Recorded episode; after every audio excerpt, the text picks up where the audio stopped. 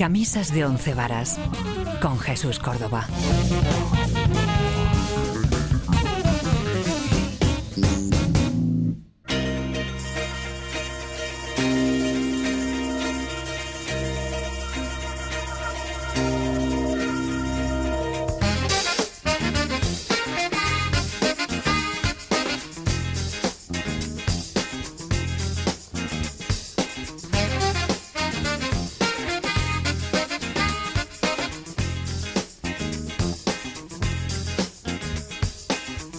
Tal? Buenas tardes, buenas noches, buenos días. Estamos en una nueva edición de Camisas de Once Varas. Miguel Payares, ¿qué tal está usted? Muy bien, estupendamente. Hoy Preparado tenemos, ya. tenemos a Guillermo, que no puede venir, pero tendrá vendrá luego más tarde para su sección estupenda Me parece perfecto. de 12 plantas, pero se, se le echa de menos. nos ha sí. fallado hoy en la convocatoria, no es titular, así que tendrá unos minutos para poder remontar el partido. Muy bien. Eh, como les íbamos diciendo, les decimos siempre, Camisas de Once Varas lo pueden escuchar en radiointer.es, en radiointernacional.es, en Radio Inter y en Radio Internacional en sus mm, sendos FMs. Y bueno, y si queréis en los podcasts a la carta de ambas páginas, radiointer.es y radiointernacional.es, podéis escucharlo en las diversas horas que podéis además disfrutar de nosotros y de nuestra compañía. Eh, bueno, pues por ejemplo a las 5 de la tarde los sábados en Radio Internacional, a las 12 de la noche en Radio Inter por la noche y a las 12 de la noche los domingos en Radio Internacional de nuevo. O sea que estamos encantadísimos y agradeci- agradecidísimos de que puedan escucharnos tantas veces porque nosotros nos lo pasamos muy bien. Efectivamente. Así. Eso es lo importante y que esperemos que se lo sepamos transmitir Eh, también a nuestros oyentes. Sí, sí, eso estaría, es, es lo suyo, ¿no? Para eso lo Es hacemos, lo para suyo. que disfruten de nuestros coloquios, anécdotas y selección musical que intentamos hacer de lo más variopinto, pues precisamente para agradar a todo el mundo por igual. Y en eso radica este programa, Camisas de Once Varas, y usted ya tiene una propuesta, además. Pues sí, una propuesta que además no pude, no pude hacer en el último programa. y nos quedamos con ganas. por cuestiones de tiempo y es un músico que me ha llamado siempre mucho la atención. Sí.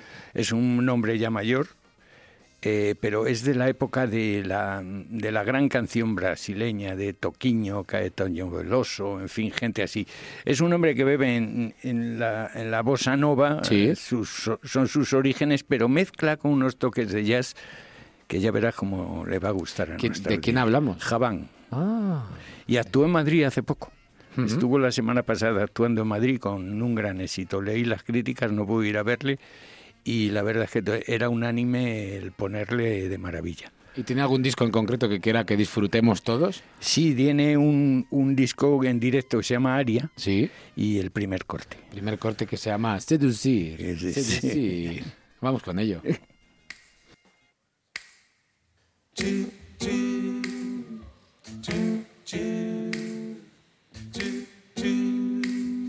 do da do do do do do do do do da.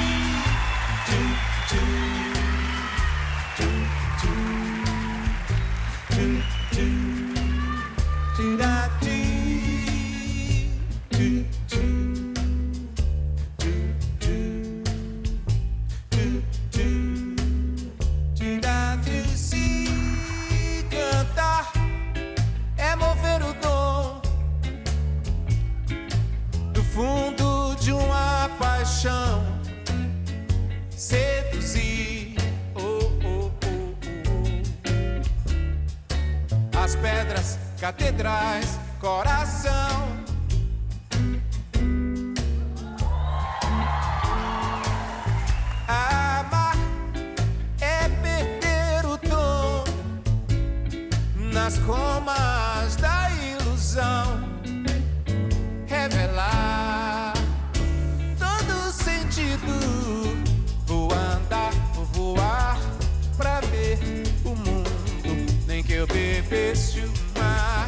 Ingerir o que eu tenho de fundo. Vou andar, vou voar pra ver o mundo. Nem que eu bebesse o mar, ingerir o que eu tenho de fundo.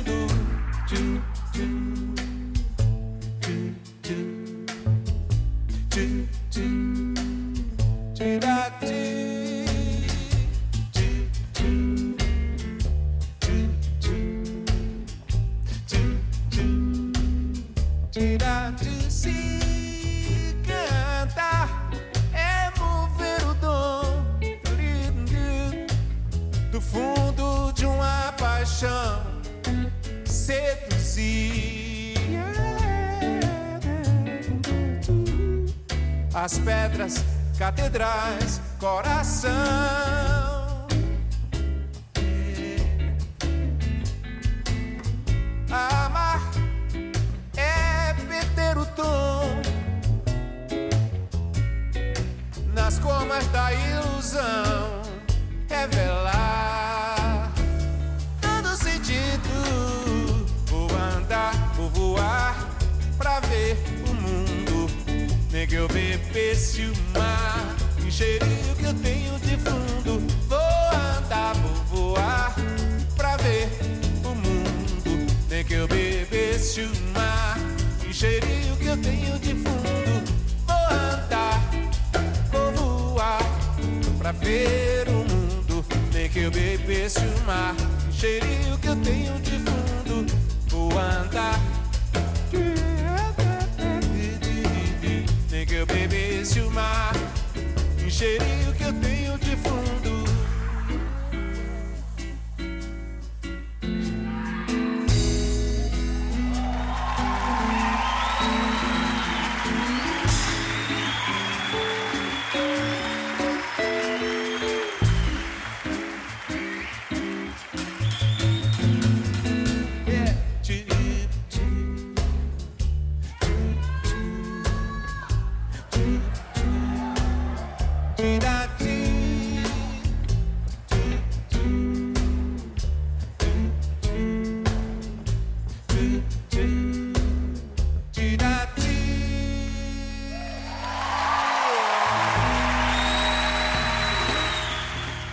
Bueno, Miguel, qué elegancia. ¿Verdad? Parece Es anuncio de elegante, televisión. Es, es al mismo tiempo sencillo, pero a mí me llega. Es una música que me llega, la de este hombre. Su voz, su manera de actuar, todo. En una clave así como de swing Sí, elegante sí, alegre de años 60. Es muy Parece un curioso. anuncio de coches.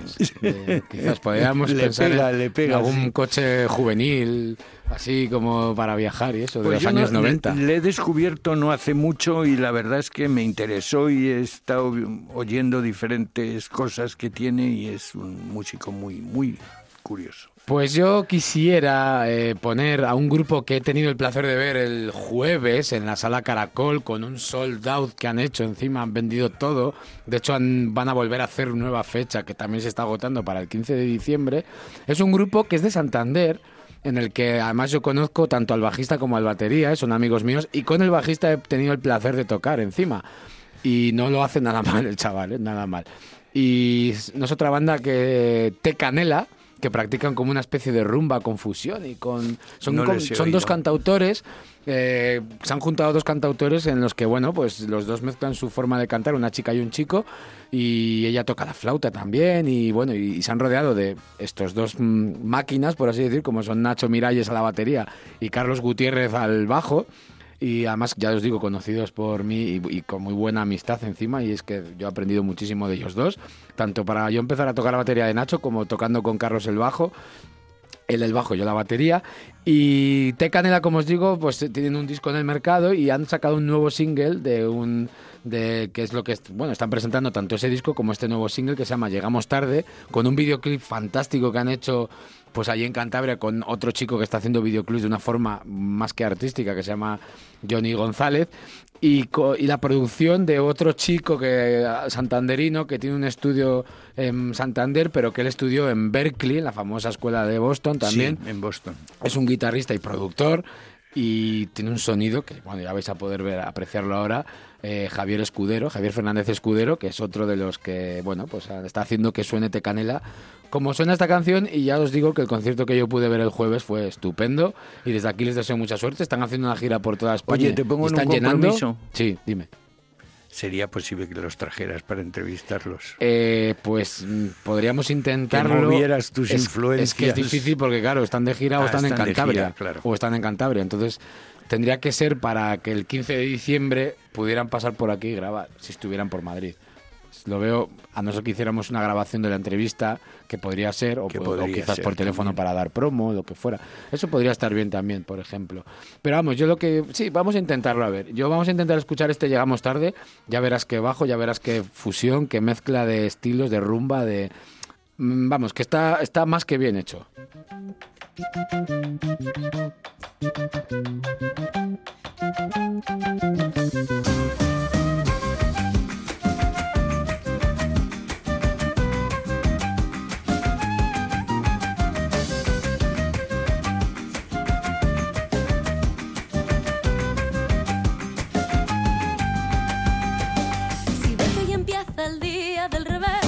No se me alarme. Baje la guardia, deje que el sol caliente el paseo en el parque. Si ve que en la primavera se cuela en invierno y no espera, cuido que la flor de tonto dolor alza la voz. Si ve que la lluvia se ha vuelto caprichosa, se para de golpe, ataca golpes y el campo llora. Seré yo que soy cobarde, discúlpenme, pero es que puedo ver si miro el reloj que llegamos tarde, que no llegamos, que llegamos tarde, que no llegamos, que llegamos tarde, que no llegamos, que llegamos tarde, tan tarde que no llegamos, sí, si más incendio, será que hay más loco,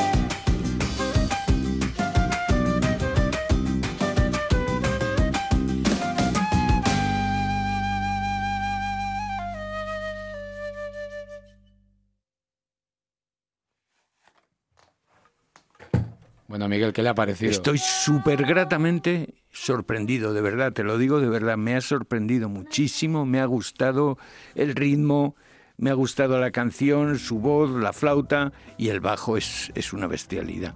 Eh, el concierto fue espectacular. Yo estuve allí, vamos, y no paras de bailar ni moverte. No, no, no con una extraña, calidad no me musical, extraña, no me esas extraña. referencias a la música tradicional americana, Sí. de América Latina, De América más Latina. indígena, con esas mezclas de ritmos y la, La calidad. flauta es la- tremenda, la- eso es, la calidez que le da la flauta. Vamos, que estamos ante un grupo que además está, como digo, en gira y, todas las salas llenándolas. Hay que ¿eh? apuntar para seguirle en, en- Pues el y ponerle próximo- más veces porque merece la pena. El la próximo 15, 15 de diciembre en Sala Caracol, segunda fecha, cerca de llenar ya la segunda fecha también. Qué barbaridad. Este jueves eh, no había No entradas y es muy además la Sala Caracol últimamente está programando conciertos y Sí, la verdad que programación de DJs muy de- del corte pues latino en todos los mm, en todos los aspectos, como con cumbias con electrónica y conciertos de música latina y evidentemente pues este tipo de grupos que hacen rumba y fusión y mestizaje pues entran de pleno. Un Así descubrimiento, que- de verdad te lo digo, un descubrimiento. no sé si usted querrá eh, ahondar en esto o quiere seguir proponiendo otro tipo de... Pues hombre, es que tra- traía, traía, quería contar una historia. Sí. No, bueno, no es una historia. es Cuéntela, un cuéntela. Es Estamos, un comentario. Estamos aquí... Yo soy un gran aficionado a la, a la novela negra, Sí. la novela negra americana, tipo Raymond Chandler y todos esos grandes Sí, autores. sí, sí. Y también a la novela negra europea, que sobre todo en los países nórdicos es, es una cosa impresionante, la cantidad de escritores que han salido, además de una calidad tremenda. Sí. Y una de las cosas que, que llevo tiempo eh, queriendo hacer, porque esto da para un programa largo, pero bueno, hoy una pincelada vamos a poner. Y es la lo que hay, digamos, la fusión que hay entre la novela negra y la música. Sí. Es decir, en, en Norteamérica todos los eh, escritores de novela negra, en un momento dado de un capítulo de, de esa misma novela, el protagonista acaba yendo a casa, sirviéndose un whisky y poniendo música de jazz. Sí. ¿Sabes? Eh, sin ir más lejos, en una de las últimas que leí de, de Raymond Chandler, eh, pues ha- hace su protagonista llega a casa después de un día muy duro y dice menos mal que recurrí a Miles Davis y su Keynote Blue y me puse un whisky y ya conseguí centrarme tal Y di con el asesino. y di con el asesino. Y en, y en la novela europea es curioso, mm, sobre todo anglosajona, que para mí el, el mejor de todos los escritores en este sentido es Ian Rankin. Ian Rankin siempre recurre su héroe o a los Rolling Stone o a Pink Floyd, depende de cómo haya tenido el día, ¿sabes? Y entonces, pues bueno, es una curiosidad que da para un programa entero con títulos y con novelas determinadas, ¿no? Pero bueno, eso ya es otra historia, que si tengo ganas algún día. lo Sí, haré. sí, sí. Entonces, ¿qué te parece? Me parece estupendo. Ponemos a Pink Floyd, por ejemplo. Eh, tú- mira, de estaba usted, mientras hablaba de Miles Davis, estaba sonando el fantástico Blue in Green. Blue Ahí, in un poco así para ambientar Pues esa... empezamos por él. Para ambientar esa, esa Sí, sensación sí, que decía sí. usted de la novela negra, De la novela tan negra. oscuro, humo de tabaco, Ha te- llegado por la noche a casa cansado. tenebrismo, ¿no? Se ha, Luces se ha servido su whisky, se ha puesto en el salón. Me imaginaría una película también en la que Se la pone el disco y al final siempre acaba igual. Se despierta cuando amanece dormido en el sillón. Y con ¿sabes? una botella de whisky. Y con una botella de whisky a medio, a medio y hay claros y luces como si fuera un Sí, sí. cuadro de Velázquez. Estás, estás definiendo Describiendo la- perfectamente la imagen. la imagen que sucede. Y me levanté esa mañana y no tenía nada claro. Lo que tenía que, hacer, ese pero día. había bebido whisky. Esa forma de Y describir, y había escuchado a su Miles Davis y ya era feliz. Este Blue in Green me hizo ver todo más claro.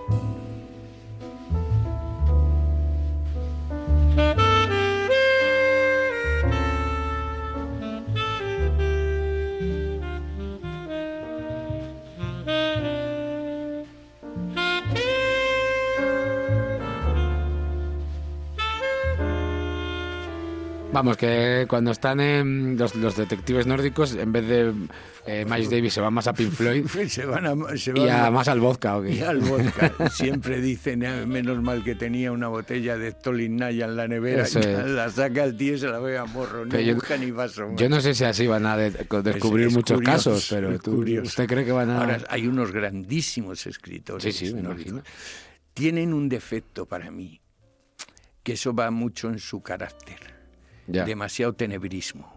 Y los crímenes en las novelas negras... Muy cáferes, quizás. Joder, son la hostia, macho. Bueno, de hecho, de hecho hay una Hay serie... sangre que haces así Hay una serie basada en una serie nórdica Sí, de el detectives. Q, los casos Bueno, del Inspector Me imagino que hay varias, pero una, una más actual que ha, que ha salido también en plataformas de como Netflix y todas estas plataformas de, de contenidos audiovisuales a la carta. Una serie que está hecha precisamente por nórdicos y suecos, que se llama The Killing. Ah, bueno. del que es del mismo director que True Detective, el creador. Sí, sí, sí, sí, y sí. pues súper oscura, está Pero ambientada en súper Seattle. oscura. Además, es que es súper oscura todo. Es súper oscura. el Triste tiempo, todo, bueno, es que. Seattle, claro, es que al final está llevada como a la- a la- a- al Seattle de Estados Unidos, pero está, está basada en una en una serie No, no, horrible, en- horrible. en, historias sí, sí, de allí del norte de, de Europa, vamos. Ya te digo, el asesino sueco o danés y tal, cuando mata es que mata de verdad. Ya, macho. ya. Cuando- cuando la española no besa- solo mata, sino que despieza, ¿comprendes? Joder, Es mitad carnicero, mitad asesino. Y los Pink Floyd entonces, como usted dice que en vez de Miles Davis, pues se ponen Pink Floyd. Ellos se ponen Pink Floyd. Pues vamos a escuchar Pink Floyd también.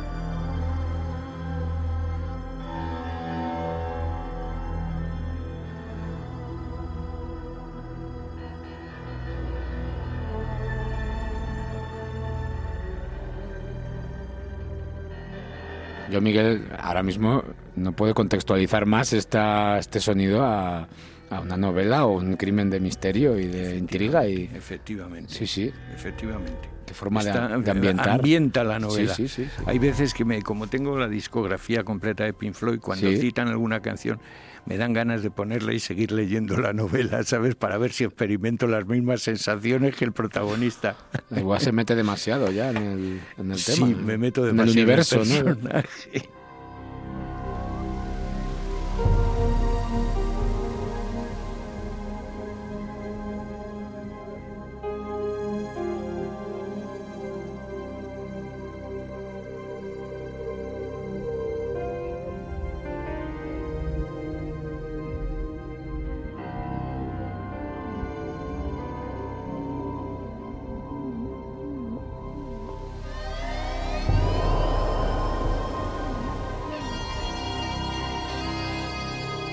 Sí, la verdad que todo el lo que están tocando es bastante... in- El crea- universo Pink Floyd, Sí, sobre sí, todo sí, el crea- universo. Fíjate, más de la primera época que de, que de la siguiente. Porque a ellos les marca mucho, la, a Pink Floyd le marca mucho el muro.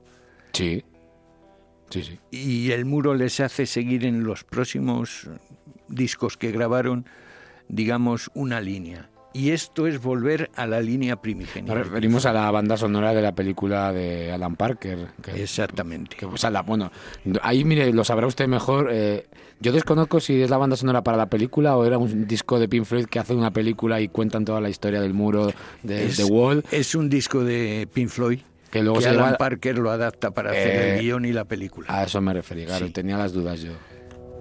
Gran película también, ¿eh? Sin Sí. duda, sin duda alguna. Sin duda que sí.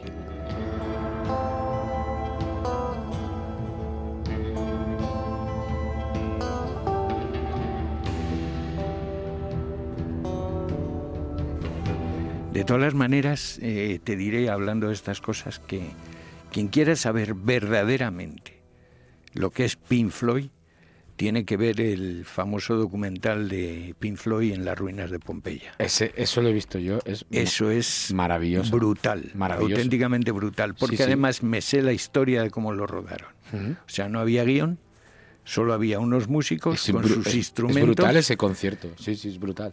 Y que les dijeron, tocad lo que queráis. Y ya está. Esto va a estar conectado, las cámaras, las 24 horas. Por eso hay escenas en que te das cuenta que es de noche, pues porque el batería se ha levantado y ha dicho, joder, tengo Sí, estos no veo". sonidos en la cabeza. Ya. Y los toca. Pues me recuerda a otra que va a sonar, va a sonar, que está sonando de fondo ahora. A ver si la conoce.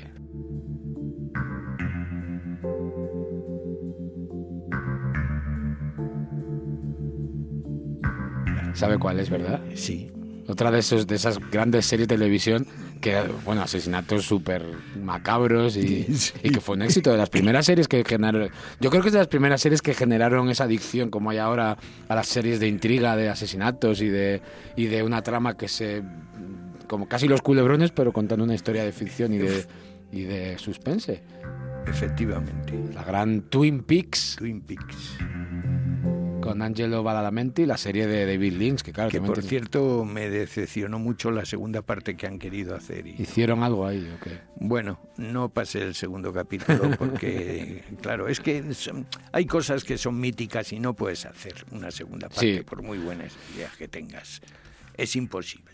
Sí, sí, vamos, no vas además, a conseguirlo. a- ¿me además que si no lo hace David Lynch, pues creo que no tiene el mismo No tiene sentido, sentido. esas partes oníricas. y no queda, sí, sí, lo- claro. los dos capítulos que vi no pasan de imitar los colores, imitar los personajes, el rojo de los labios y dices, bueno, es que esto no es, casi parece una pantomima y no, no, dejé Es de verla. David Lynch es tantas, tiene tan, puede tener tantos detractores como amantes. Sí. Porque, bueno, evidentemente si te gusta te enamora y si no te gusta, pues le odias. Pues, Tú eh, sabes que también escribe y también Sí, sí, sí, pinta claro, y claro. también es... mm, Sí, un Leonardo da Vinci de la vida. Sí, va a su bola. Tiene, no. tiene buenas películas de Bill Lynch en cualquier caso. Por supuesto y, y- que y sí. esta serie, bueno, fue un éxito total. pues no sé, me Es recuerdo finales de los cambió- 80, 90. cambi- eh, finales de los 80. Sí. Cambió la historia de la televisión y cambió la historia de hacer series. O Y yo creo que es de las que sienta, la primera que sienta las bases de una- las- Hay una cosa que, que, eh, la crítica incluye muchas veces cuando quiere definir algo, dice, bueno, tiene una estética de Bill Lynch, o sea, creo una,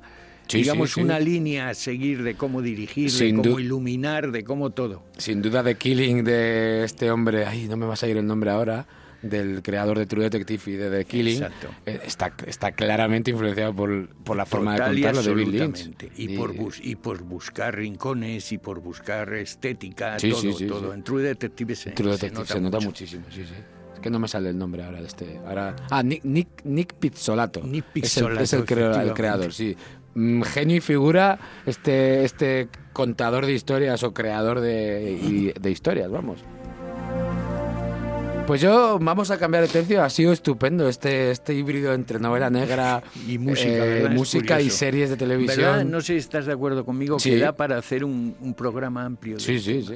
Eso que además Guillermo, que es el documentado Exacto. básico, y nos yo puede que tengo aportar. todas las novelas negras y tal, Claro. empezar a tomar apuntes y decir, pues en tal capítulo sucedía esto y puso esta música. Pues vamos a voy a poner voy a hacer un giro total de Venga, como lo- 180 como grados lo que nos gusta. porque como diría el chiste estúpido si lo hago de 360 me quedaría igual. Entonces eh, vamos yo quiero poner a un genio también otro genio de los genios un chavalillo que tiene a, a día de hoy pues 25 años y que empezó ya con, con 22 a hacer unas cosas que no son ni medio normales.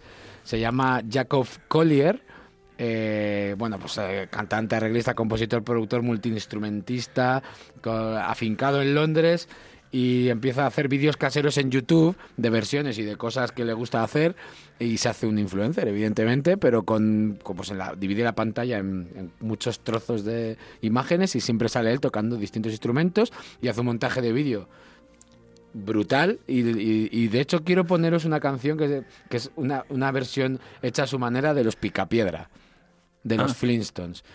Mm, Fíjate en las armonías vocales y cómo hace el chiquillo este estas cosas, porque además esto es... Tenía eh, 22 años. Qué barbaridad. Y ya, ya- ya verás, ya verás. Y bueno, y todos los oyentes de, de Camisas de Once Varas, tanto en Radio Inter como en Radio Internacional, a ver qué os parece, porque yo me he quedado con la boca abierta. Lo llevo viendo muchos, muchos, muchos meses ya hacia atrás, pero nunca lo había podido poner además aquí en el programa. Así que vamos a disfrutar de este, Jack, de este picapiedra con Jacob Collier.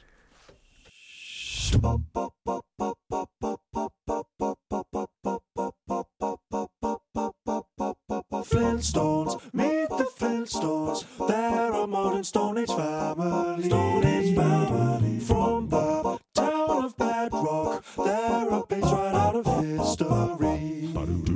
Let's ride with the family down the street through the car to see your friends to feed. When you're with the Flintstones, have a yabba yabba dabba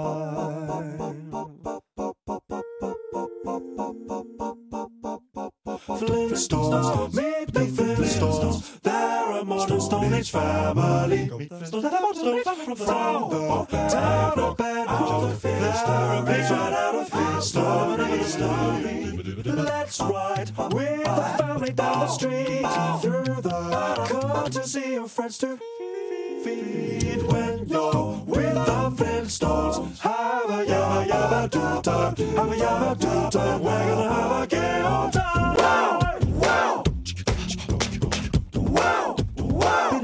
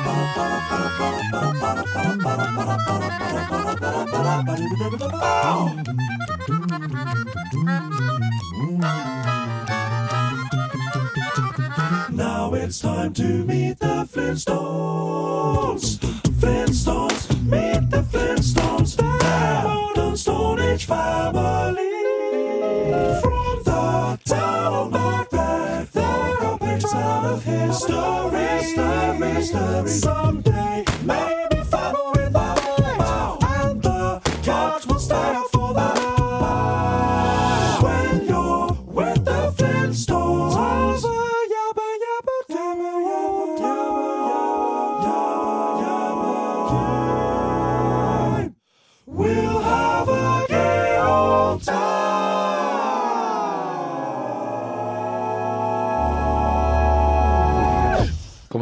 usted? Bueno, bueno, ya estábamos hablando fuera de micrófono y me, ha- me ha impresionado. O sea, qué genio el tío. Es, es una qué barbaridad. gracioso, además. Es Coger, una coger la canción de los Picapiedra y Es- hacer, hacer esa, esa variación, esa creación auténtica, vamos. Es una barbaridad. Eh, Está ¿Y tirándose cuántos de los- años dices que Ahora tiene tiene? 25. Ay, pobrecito, mío, qué mayor. 25, qué escucha, barbaridad. Se está tirando de los pelos, este, ¿cómo se llama? Eh, ay, no me sale el nombre. Ay, ¿cómo se llama? No me va a salir, no me va a salir. Sí, hombre, el de, el de Don't Worry Be Happy, hombre. Ah, hombre. Eh, eh, ay. va, va, no, no- no nos va a salir, ya está. Ya, Ya saben ustedes quién decimos.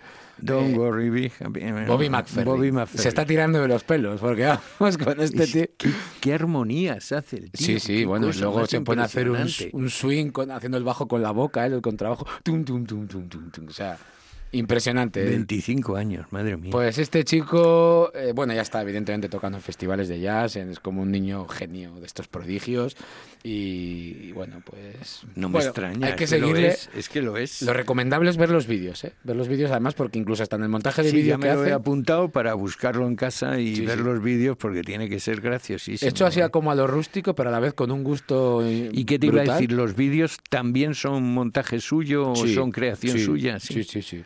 Qué barbaridad. Y son como multicámara, no es multicámara, porque en realidad se graba él muchas veces haciendo lo mismo, porque como graba todo él, es un tipo Prince así de estos de la vida, un Lenny Kravitz, pues mm, va haciendo cosas, pero con la música también hace él en la imagen cosas, ¿sabes? Entonces, qué bueno, si por ejemplo suena un delay de una voz, pues pone muchas voces en, en caras, como hicieron Sí, el sí, videoclip sí, fantástico en su día Bohemian Rhapsody, que los delays de voz pues salían los cuatro Salían, como efectivamente, con un delay, con una especie de pues ese tipo de efectos que son como más rústicos de otros tiempos, más artesanos y que queda estupendo en sus caseros vídeos que con los que está triunfando el chaval. Así que Qué bueno, curioso.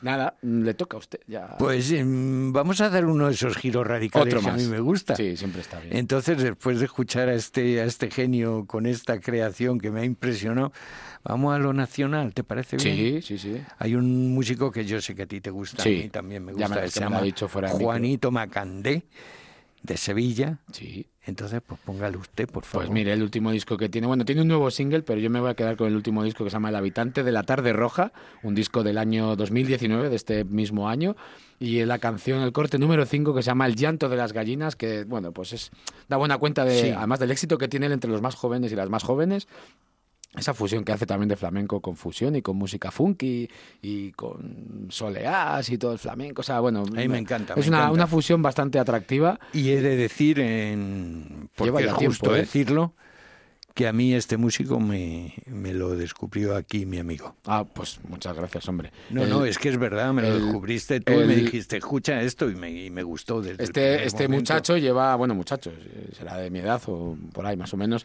lleva desde el 2006 ya que sacaron un primer disco que se llamaba Sueña, 2007 creo, con, rodeado de muy buenos músicos, de Fernando La Madrid al bajo, entre Sí. otros, y buenos músicos de la escena sevillana. Y, y bueno, aquí en este disco, por ejemplo, está eh, David Bao, el hijo de Angie Bao a la batería, entre otros temas, y eh, bueno, y muchas colaboraciones, y Fernando La Madrid al bajo, como digo, y bueno, es un, es un espectáculo escucharlo, así que vamos a escuchar este llanto de las gallinas.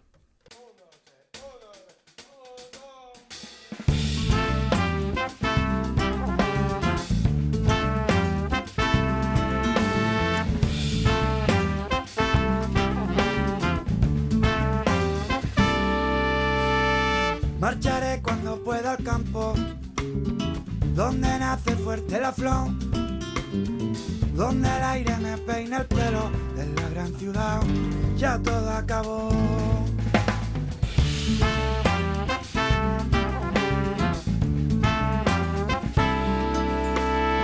Tarde roja que el tiempo para, en sus ojos nació el amor. Cuídame a mi mujer de plata y esperarme allí donde no hay calor. Oye cómo suena el llanto de la gallina llorando a mi ausencia. Siento que se está muriendo un mundo enfermo que ya nadie salva. Y en las manos están brillando, son esas máquinas que apagan gente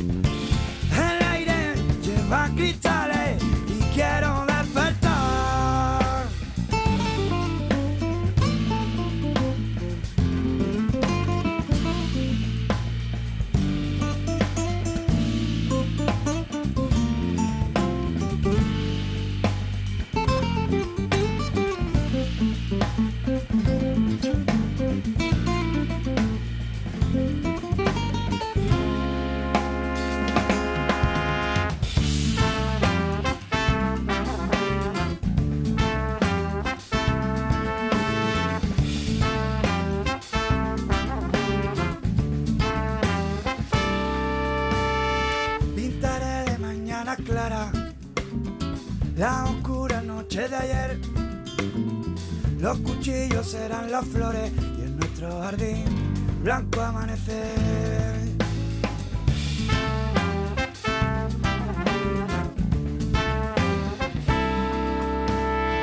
Y en tu boca hallaré el silencio y en tu sueño me enredaré. Mataré a cambio tu invierno y rojo será el atardecer. Oye cómo suena el llanto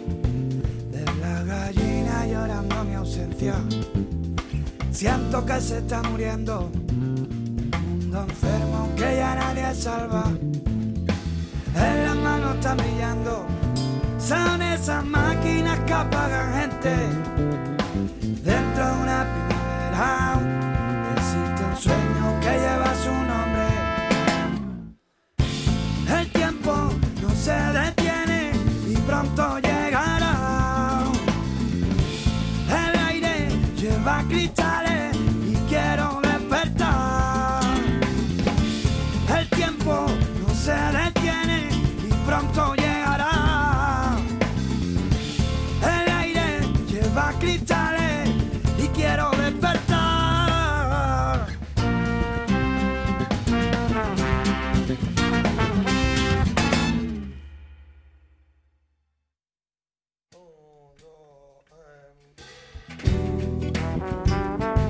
Bueno, se nos ha colado otra canción de este fantástico disco de.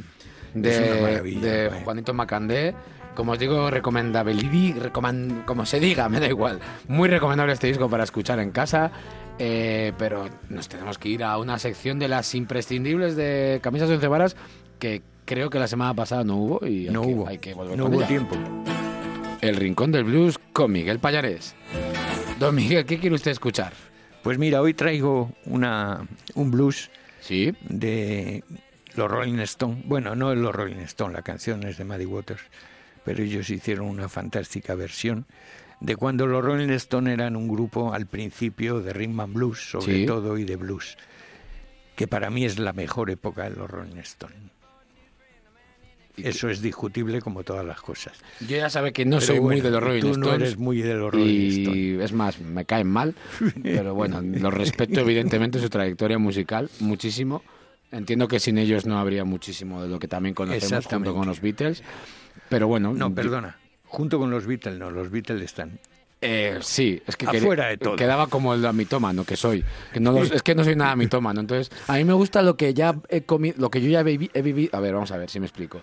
Lo que yo ya he bebido después, que ya es influenciado por Sí, ellos, me gusta eso, porque es mi co- lo que es coetáneo a mí. Exacto. Lo que yo no puedo es, puedo entenderlo desde el punto de vista de, de lo- del contexto histórico, puedo entender Es otras que cosas. no, era una broma, pero es que No, no, claro, claro. la palabra Beatle es evolución, es Sí, sí, sí. expansión de la música, no de una cultura, de una manera de ser. Pero no y puedo a ser un- partir de ahí, todos Pero van yo subidos pero al carro. Yo le explico, Miguel, pero yo no puedo ser un coetáneo a los Beatles, no lo con lo cual no puedo decir que soy un Beatlemaníaco. Entonces, yo puedo entender a los Beatles poniéndome en la, en la, en la posición de aquellos tiempos y entenderlo en aquel tiempo. Pero yo no Es puedo ser un hay que verlos, yo sí, no puedo ser un experto de los Beatles. No. Entonces, lo que sí sé es que lo que yo he vivido coetáneamente a mí está influenciado por los Beatles y por los Rolling Stones y por Black Sabbath y por Sí, Led Zeppelin y, y- por la música progresiva y por el jazz y la fusión Y de Chick Corea. Y por toda esta gente. Exacto, pero no puedo decir que yo soy el, Así, no, es que es así, es como es que hay, mucha verlo, gente que hay es que un verlo poco, así. poco flipada en este aspecto, Sí. hablando en jerga y callejeramente o coloquialmente. Pero vamos, después de esto que ya me, me he encendido un poco, eh, no con usted, ¿eh? No, Cuidado. ya lo sé, Ya sabe lo sé usted que no. que no. Eh, ¿Qué canción quiere escuchar? Pues Little Roster, ¿Y esa de quién es? de Muddy Waters. Ah. Pero la cantan, de verdad que hacen una versión muy digna. Pues vamos con ella.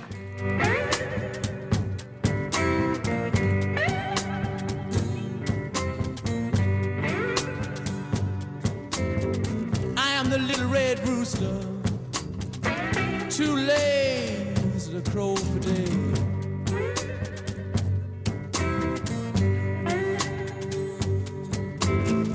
I am the little red rooster, too lazy to crow for day.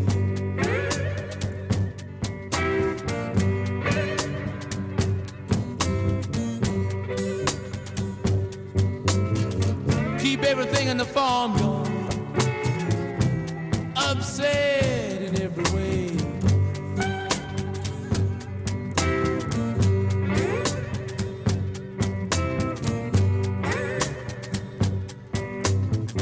The dogs begin to bark, hounds begin to howl.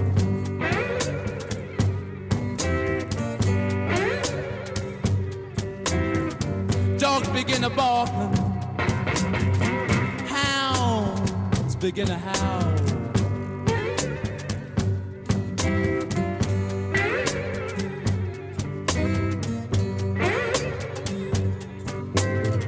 Watch out, strange camp people. Little red roosters on the prowl.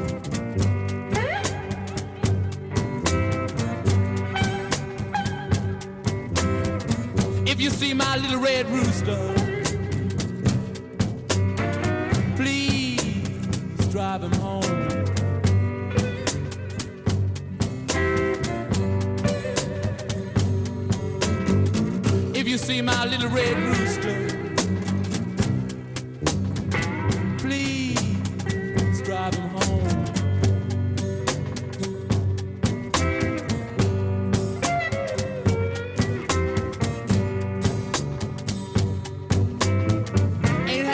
peace in the farmyard since my little red rooster's been gone.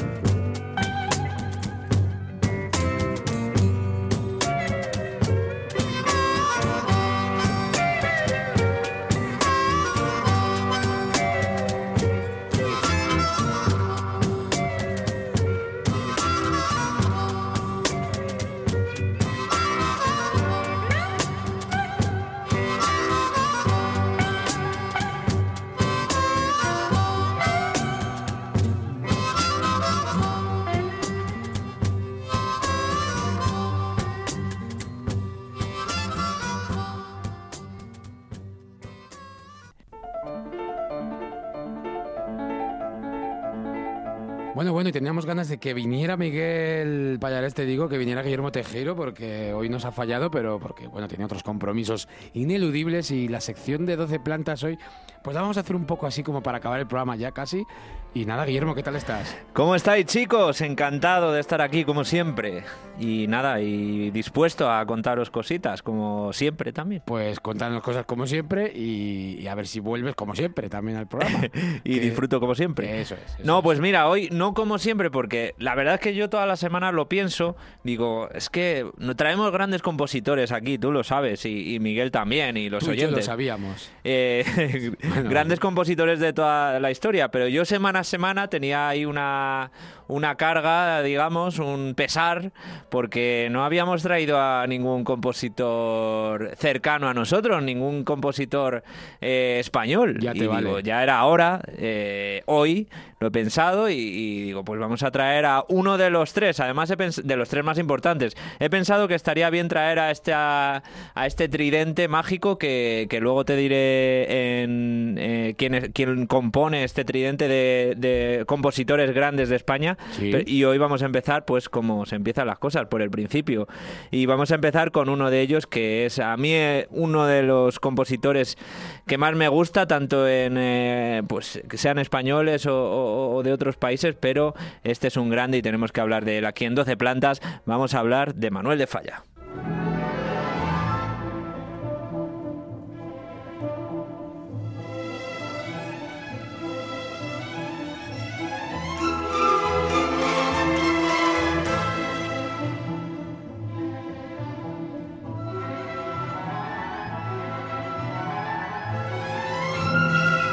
Puede fallar en cualquier programa que se precie de música clásica, nuestra música romántica española, Sí. encabezada sobre todo por Manuel de Falla, entre otros. Pero hable, hable usted. Eh, eso es, entre otros, porque como decía, eh, Manuel de Falla, uno de los eh, componentes de lo que se llama la trilogía de la música nacionalista española de comienzos del siglo XX, que junto con Isaac Albéniz y Enrique Granados, de los que hablaremos también aquí en 12 plantas, pues fueron los precursores, los impulsores de eh, ciertos sonidos, cierto tipo de, de música que se, que se estaba, se escuchaba y se componía en España desde hace muchísimos años, cientos de años, pero que eh, no se había a lo mejor adaptado al sinfonismo, a la música sinfónica y eh, mezclarla con otras tendencias que estaban en Europa pues eh, desde el siglo XIX, por ejemplo el romanticismo Todo y el por ejemplo las, sí. las, van- las vanguardias del siglo XX en Europa que también llegaron a España. Así que eh, este, este tridente, como decimos, muy importante. Hoy nos centramos en Manuel de Falla, que es uno de los más importantes.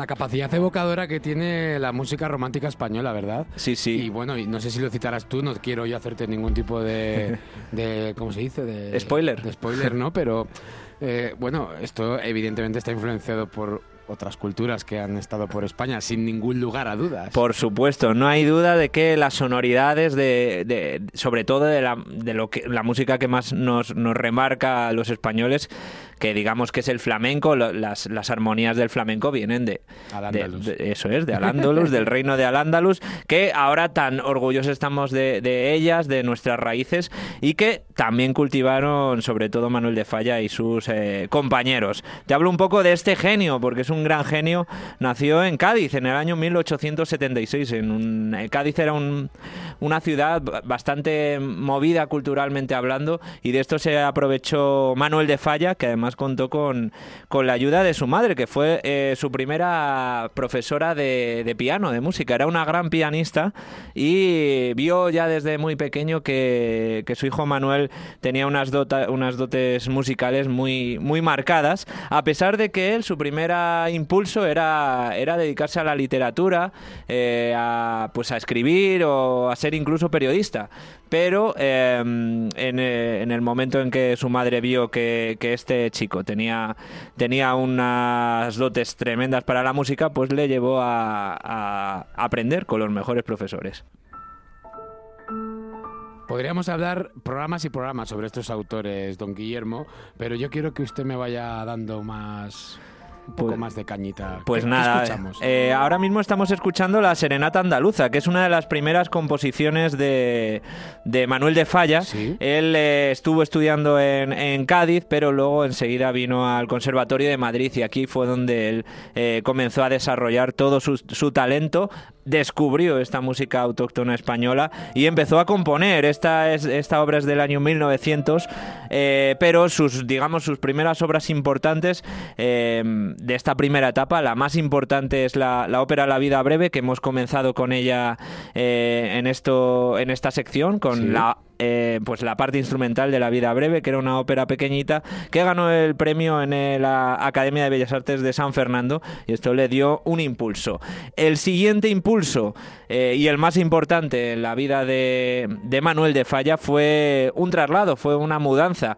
Él en el año 1907, con treinta y pocos años, se mudó a Francia. En Francia que estaba bulliendo de, de expresiones artísticas y culturales. Sí, y. allí pues eh, conoció a pues a gente, digamos que es que solo con decir el nombre, se hizo amigo de Debussy, se hizo amigo de Ravel, por ejemplo, y allí conoció a Isaac Albéniz.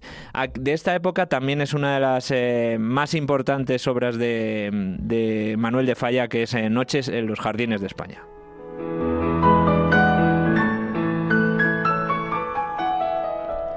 Aquí, digamos, en Francia empezó a germinar su madurez creativa, la, la que luego alcanzaría pues ya a partir del año 1914, eh, con su regreso a España.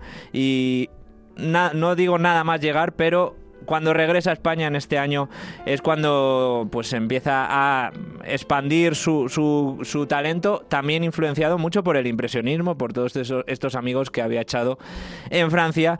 Y aquí gesta una de sus obras, yo creo la más célebre, que es El amor brujo.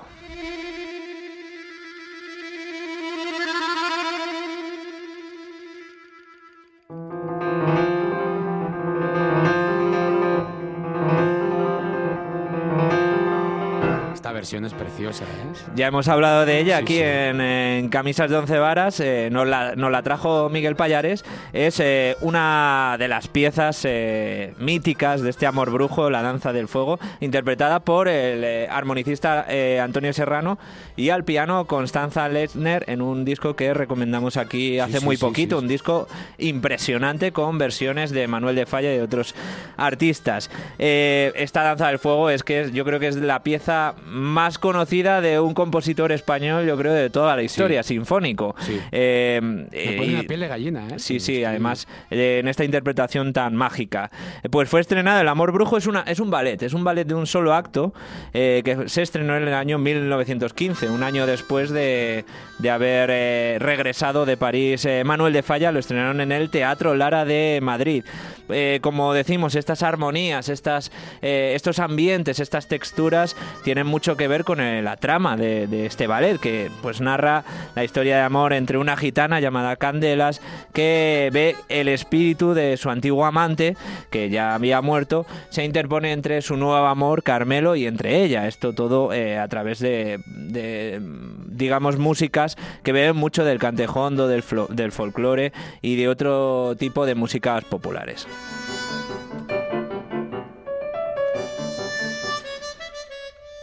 De esta misma, este mismo amor brujo tenemos eh, otra pieza que es muy conocida, tan conocida que uno de los grandes de, de la música eh, eh, de toda la historia y del jazz en concreto, en uno de sus discos que sé que a ti te encanta, como es el Sketch of, of Spain, pues uno de los grandes, Miles Davis, hizo una versión no de esta danza del fuego, sino de la otra de las famosas, la canción del fuego fatuo.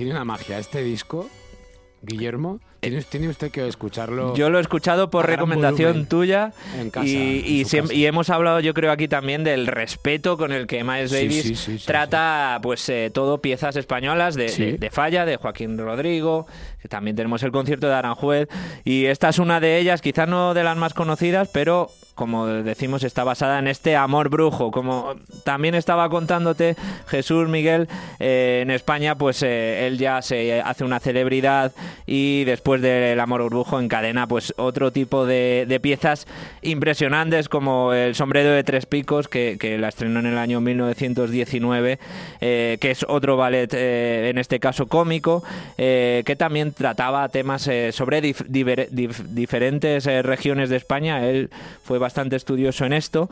La fantasía bética. Bueno, eh, él tuvo una evolución impresionante también desde este nacionalismo folclorismo, folclorista del principio que había descubierto en la- el conservatorio. Luego se refugió en otro tipo de sonoridades y en otro tipo de inspiraciones como eh, la música del siglo de oro español. Eh, hizo obras ambientadas en Cervantes y en otros autores de esta época. Y los últimos años de su vida, él, em, bueno, en el- con el estallido de la, de la guerra civil, él se exilió en el año 1939 a Argentina, que ahí es donde, donde acabó falleciendo en el año 1946, es decir, los últimos siete años de su vida, pero ya él tenía, eh, venía gestando una, una obra que en principio iba a ser la, su obra magna, eh, la obra de su vida llamada La Atlántida, que no pudo terminar, en el que él quería remarcar los valores de la, de la fe cristiana, de la civilización mediterránea, y bueno, esto pues eh, con su fallecimiento repentino en Argentina, pues eh, no pudo culminarla y nos quedamos solo con unos bocetos.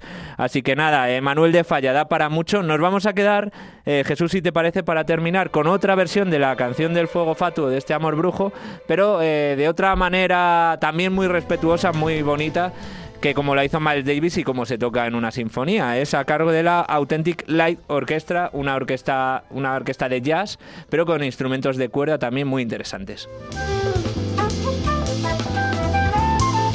Bien, qué fusionero. Sí, sí, sí. Además, eh, bueno, este sonido de bajo también y de Sí, batería sí. mezclado con, con, las, eh, con los violines, eh, ya veréis cómo vais a disfrutarlo. Otra manera de, de escuchar a, Man- a Manuel de Falla, compositor y, inmortal y universal que puede ser adaptado en cualquier estilo, como estamos escuchando. Pues Guillermo, un placer como siempre y vamos a quedarnos con esta canción. Yo quería haber puesto, como empezamos el programa con Te Canela, un grupo de Santander que, como decíamos, están llenando y ha tenido una gira que están teniendo sold outs en todas las salas por España. Y este jueves pude ver Legions a la Caracol, pero es que el 15 de diciembre vuelven a tocar eh, la segunda fecha y quedan pocas entradas y como decíamos que yo quería poner, porque conozco al batería y al bajista, que tengo buena amistad con ellos, con el bajista toqué, pues será otra semana que pongamos el Vaya, otro pues. proyecto que tuvimos de, de ellos, pero Pídeles dejamos- perdón de mi, No de mi parte. Estaría bueno si encima del grupo toco yo, así que mejor que no lo escuchen. Eh, vamos a escuchar este tema de Authentic Like Orquesta y me callo ya. Guillermo, muchas gracias, Miguel. Chao, muchas gracias, chicos. Hasta la semana que viene.